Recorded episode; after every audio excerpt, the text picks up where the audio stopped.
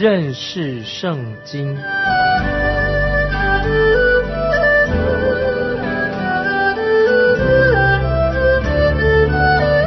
认识上帝的话，把上帝的话带到全世界。本节目是由认识圣经机构和环球广播电台联合制作，欢迎收听。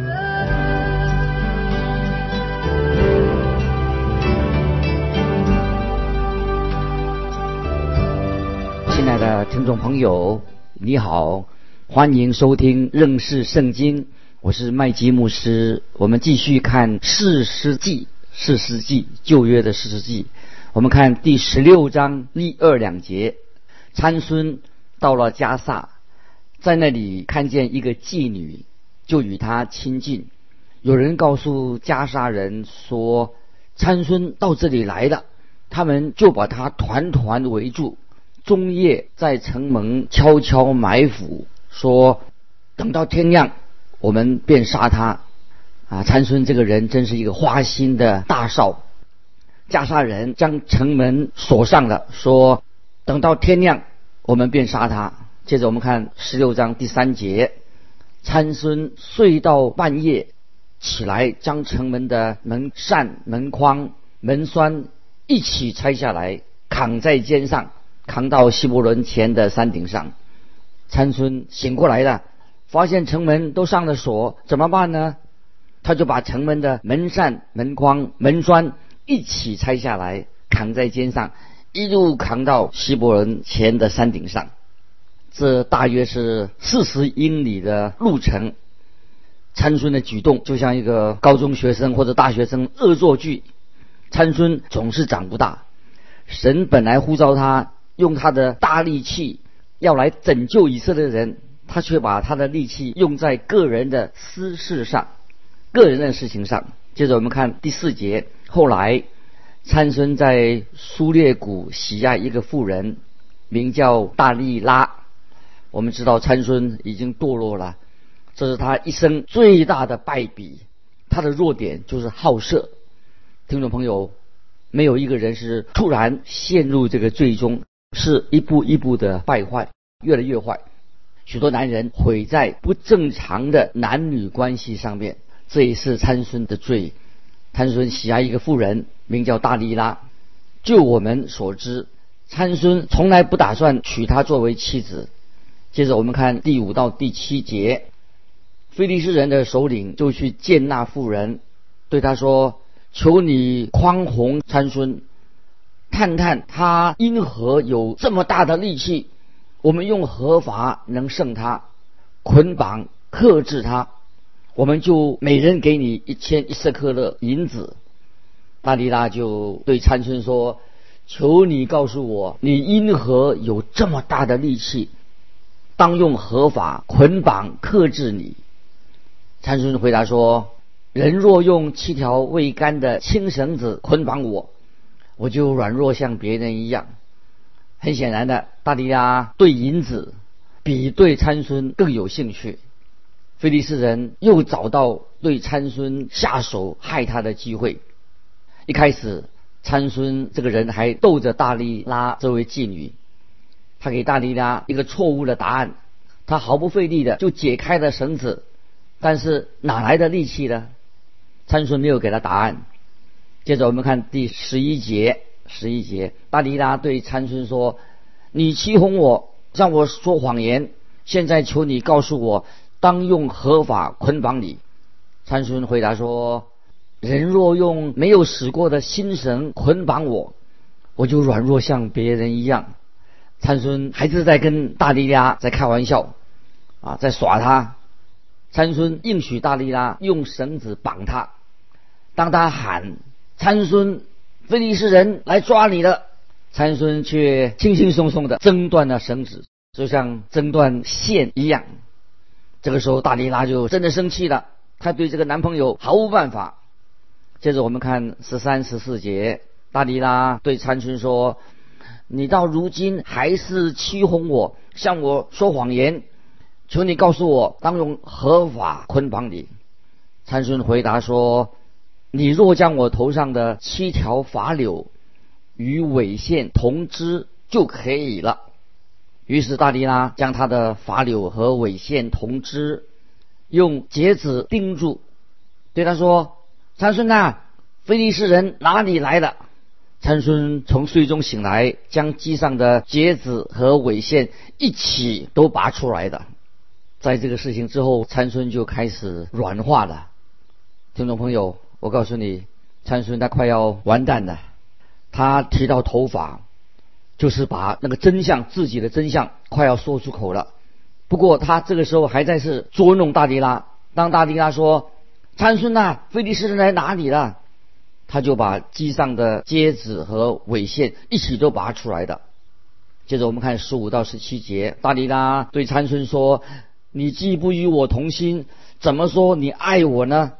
你这三次欺哄我，没有告诉我你因何有这么大的力气。”大力拉天天用话催逼他，甚至他心里烦闷要死。参孙就把心中所藏的都告诉了他，对他说。向来人没有用剃头刀剃我的头，因为我自出母胎就归神做拿西尔人。若剃了我的头发，我的力气就离开我，我便软弱像别人一样。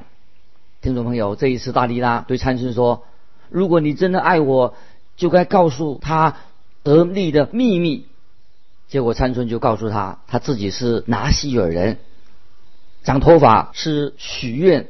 做拿西尔人的一个记号，他的力量不是来自长头发，是神的灵临到他的身上。大利拉看穿参孙是个笨人，他也是真是很笨。接着我们看十八到二十节，大利拉见他把心中所藏的都告诉了他，就打发人到非利士人的首领那里，对他们说：“他已经把心中所藏的都告诉我了。”请你们再上来一次。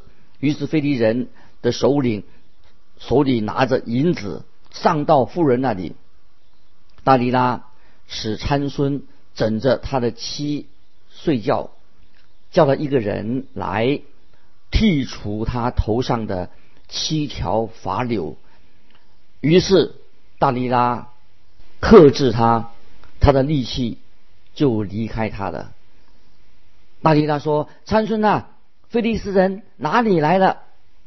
参孙从睡中醒来，心里说：“我要像前几次出去活动身体。”他却不知道，优华已经离开他的。参孙好悲惨。参孙在睡着了之后，大利拉就让一个菲利人、菲利士人剃参孙的头发，然后第四次喊叫说：“参孙呐！”菲利士人来哪里了？这是参孙这个人他一生最悲惨的时刻。他就从梦中醒来，他以为和以前一样，他却不知道耶和华已经离开他的。他的力量其实并不是来自他的长发、长头发，而是来自神的灵。亲爱的听众朋友，你我属灵的能力。要记得，不是来自什么典礼，来自什么仪式。典礼仪式不会给我们带来属灵的力量。基督徒的力量永远是来自神的灵，永远是这个原则。参孙他自己蒙召成为百姓的士师，原本他应当将百姓从非利士人的欺压当中拯救出来，很可惜他自己却成为一个好色之徒。现在。我们看到以加伯，以加伯什么意思呢？以加伯就是荣耀离开的以色列。哦，以加伯的意思，以荣耀离开以色列了，已经临到参孙的生命当中，神的荣耀要离开他的。他从来参孙这个人就没有好好的要组织军队，也没有去打过胜仗，也从来没有让以色列人团结起来。参孙就是好色之徒，他的好色毁掉了这个人的一生。很可惜，这位神所拣选的人被因为好色，他毁掉了自己。接着我们看二十一到二十三节，非利士人将他拿住，挖了他的眼睛，带他下到加萨，用铜链拘锁他，他就在监里推磨。然而，他的头发被剃之后，又渐渐长起来了。非利士人的首领聚集，要给他们的神大滚献大祭，并且欢乐，因为他们说我们的神将我们的仇敌参孙交在我们手中了。那么，我们看到参孙这个人的悲惨生命即将要结束了。菲利士人捉弄参孙之后，挖了他的眼睛，强迫他在监狱中做苦工。他在监狱的。时候，头发又长起来了。现在，他是一个悔过、改过、悔改的人了。菲利斯人当然会把菲利斯人他自己的胜利归功于他们所崇拜的偶像大滚。菲利斯人所拜的偶像就是大滚，他以为大滚帮助他们得胜，就就他们就开始摆着。庆功宴，来个庆功宴吧。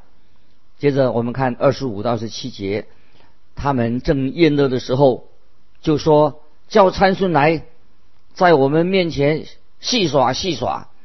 于是将参孙从监里提出来，他就在众人面前戏耍。他们使他站在两柱中间，参孙向拉他手的童子说。求你让我摸着托房的柱子，我要靠一下，靠一靠。那是房内充满男女，菲利斯人众首领也都在那里。房的平顶上约有三千男女观看参孙戏耍。我们看到菲利斯人为要尽兴欢乐，把参孙从监狱里面提出来，在。大庭广众前要戏耍他、愚弄他，约有三千人来看参孙受羞辱，来折磨他。接着我们看二十八到三十一节，参孙求告耶和华说：“耶和华，求你顾念我，神啊，求你是我这一次的力量，使我在非利士人身上报纳。”挖我双眼的仇，参孙就抱住托房的那两根柱子，左手抱一根，右手抱一根，说：“我情愿与非利士人同死，就尽力屈身，防止倒塌，压住首领和房内的众人。这样，参孙死时所杀的人，比活着。”所杀的还多，参孙的弟兄和他父的全家都下去取他的尸首，抬上来葬在索拉和以斯陶中间，在他父马诺亚的坟墓里。参孙做以色列的士师二十年。听众朋友，我们看到参孙他实在是一个失败者，他起手拯救以色列人，但终于失败的。他爱好最终之乐，直到神的灵就离开他了。有三段经文说到啊，关于参孙这个人，参孙这个人他成功的秘诀在哪里呢？这三段经文，第一段是在十三章的第五节，四世纪十三章第五节，你必怀孕生一个儿子，不可用剃头刀剃他的头，因为这孩子一出胎就归神做拿西尔人。他必起手拯救以色列人脱离非利士人的手。参孙大有力气，他有个秘密秘密武器大力大力士，就是在四世纪十三章二十五节，在马哈尼旦，就是索拉的和以斯陶中间，耶和华的灵才感动他。那么接着是参孙他失败的原因，在十六章二十节，大利拉说：“参孙呐。”菲利士人哪里来的？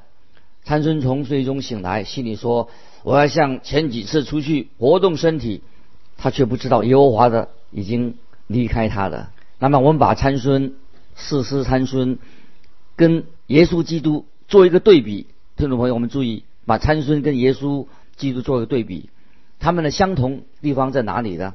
第一，耶和华的使者预言他们的出生。第二，母父在母腹里已经被分别为圣了。第三，许愿都许愿做拿西尔人的拿西尔人的愿许愿的。第四，都受到圣灵的感动。第五，都被自己的百姓所排斥。第六，都摧毁了他们的仇敌。那参孙跟主耶稣不同的地方在哪里？上面是刚才讲的是相同之处，现在不同的。参孙他一生都活在罪里面，但是我们主耶稣是活在无罪的，他是活在荣耀里面。第二，参孙临死的时候，他的祷告是什么呢？参孙祷告说：“主耶和华，求你眷念我，神啊，求你赐我这一次的力量，使我在非利士人身上报那挖我双眼的仇。”而主耶稣临终的时候，他说什么呢？主耶稣祷告说：“父啊。”赦免他们，因为他们所做的，他们不晓得。所以我们看到参孙，最后一点是参孙他死的时候，他双臂是为愤怒张开，因愤怒而张开他的双臂。我们主耶稣钉十字架的时候，双臂生生长开来是什么？是为了爱爱世人。那么最后一点就是参孙死了，终于参孙死了，但是我们的救主耶稣。却从死里复活了，感谢神啊！主耶稣跟参孙果然是不一样。我们看到四世纪第一章，听众朋友，我们常强调说，四世纪一开始提到历史，人类历史它是一个循环。那么我们看看到从四世纪十七章到二十一章，再一次看到历史它不断的做这个循环。那么一开始这个怎么循环呢？一都是从蒙福。开始蒙福的以色列开始，他们就开始服侍神。不久以后，他们就远离神了，就开始作恶、任意妄为，然后受到惩罚，被卖为奴隶，住在奴役当中，向神呼求。他们那个时候就回转归向神了，像认罪悔改的。于是神就兴起士师来拯救他们。那么以色列人又回到转回到蒙福的一个起点了。那么他们开始又侍奉神了。变成侍奉神的国，又正当走上正轨的时候，又再度的陷入最终偏离的神。所以我们看到以色列人共叛离了神七次，让我们看到这种历史循环的一个哲学道理。当每一个国家，听众朋友注意，每个国家衰败的时候，都是按照这样的次序的。什么次序呢？第一个就是宗教信仰上的叛离神，离开神。那么接着。第二就是道德开始沦丧了，那第三，政治就开始失序了，政府就失序了。那么堕落先从教会开始，然后又进到家庭里面，最后就延伸到国家。那么这是国家沦亡的三部曲。那么先从教会堕落开始，然后进到家庭，最后延伸到国家，这国家就沦亡的。那么这段历史的期间，叛逆。那么现在我们要看历史的这段时期，从十七章开始，就是叛逆神，从但支派啊，但这个支派开始，他们想要扩张自己的疆域。那么还有一次，他们是开始就拜偶像。那么被一个被母亲宠坏的米迦这个人开始啊，还有一看到一个受雇佣的祭司为他看管偶像，鼓励但人放纵私欲。这是一个受雇的传道人，要奉承啊，曲意奉承他的主人的丑态。现在我们来看是四世纪十七章十七章一月两节，以法莲三地有一个人名叫米迦，他对母亲说：“你那一千一百色克勒的银子被人拿去，你因此咒诅，并且告诉了我，看啊。”这银子在我这里，是我拿去的。他母亲说：“我儿啊，愿耶和华赐福于你。”米迦这个人，他是被宠坏的一个孩子，他在他母亲面前好像永远长不大。他知道母亲有一笔银子，他是想偷过来用。他的母亲不知道谁偷了这个钱，他母亲就咒诅那个小偷。后来米迦只好向母亲。承认是他自己偷钱的，他母亲不但没有利用这个机会来教育他，反而很高兴的说：“我儿啊，愿耶和华赐福于你。那这个母亲是实在是没有什么是非。接着我们看十七章的第三节，米迦就把这一千一百四克的银子还他母亲。他母亲说：“我分出这银子来为你献给耶和华，好雕刻一个像，铸成一个像。现在我还是交给你。”米迦把母银钱还给他母亲的时候，他母亲却告诉米迦说：“这笔钱是用来雕刻铸像的。”他们已经以色列人开始拜偶像了，偶像崇拜的。于是母亲就把银两交给他的儿子米迦。今天可能有很多这种无知的基督徒这个样子。这个母亲她要把银两这个钱要献给神，她却是要。做什么？做雕刻偶像。今天很多基督教团体花钱奉献的时候，号称是说啊，我这个钱是为主而用。实际上，他们用在一些很世俗的社交方面，把钱用在社交打跟人打交道。而他们说这些钱是奉献给神的，可是却用来做个人的享乐，为自己有目的的。接着我们看第五、第六节，这米迦。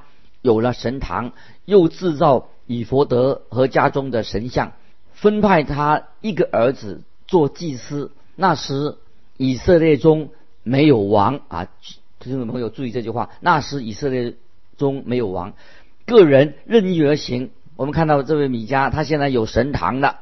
他的母亲提供银钱雕铸偶像，米迦提供神坛，他还造了以弗德神像。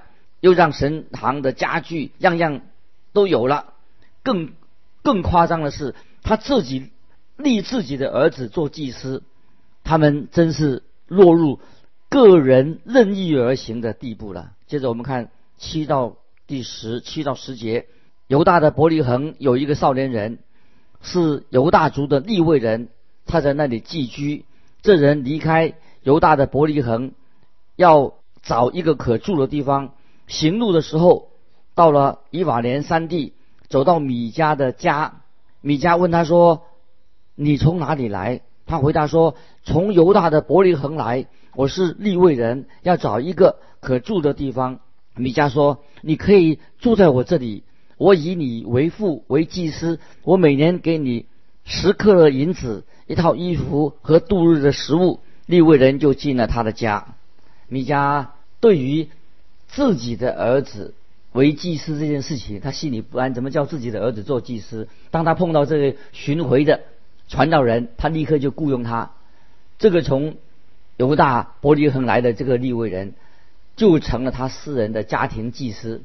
这个祭司就好像一个受雇的、受聘雇的传道人，成为教会执事的或者一小撮人的传声筒。哦，他自己没有独立的，变成执事会。执事或者一小撮人的传声筒，这好悲哀。教会今天会不会有这样的传道人？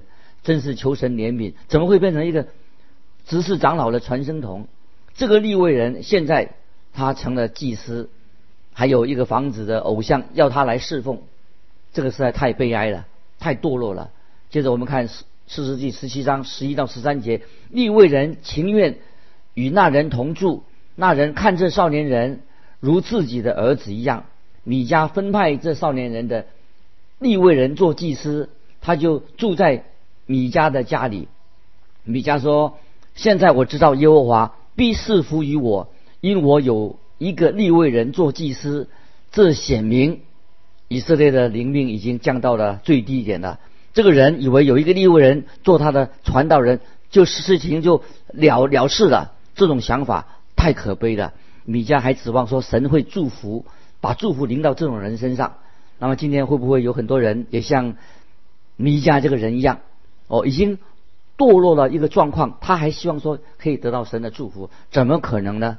听众朋友啊，今天时间的关系，我们在这里暂告一段落，盼望我们听众朋友在灵里面能够成长，透过四世纪明白我们自己的个人的错误在哪里，让我们有个悔改的心，借着圣灵的大能更新我们的生命。让我们对信仰有一个更清楚的明白，来成为一个神所喜悦的人，做一个侍奉神的人。这是跟每一位听众朋友互相的共勉，愿主祝福你。